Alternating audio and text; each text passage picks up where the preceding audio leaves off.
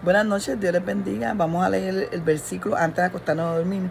Y si vamos a Juan, tercera de Juan, capítulo 1, versículo 11, dice, querido hermano, no imites lo malo, sino lo bueno. El que hace lo bueno es de Dios. El que hace lo malo no ha visto a Dios. Así que hoy Dios, antes de acostarnos a dormir, nos trae a memoria que imitemos las cosas buenas, las cosas que edifiquen el alma, las cosas que sean para beneficio del pueblo de Dios, para el cuerpo de Cristo y para nuestros hermanos. Así que meditemos en esa palabra, tercera de Juan, capítulo 1, versículo 11. Imitemos lo bueno.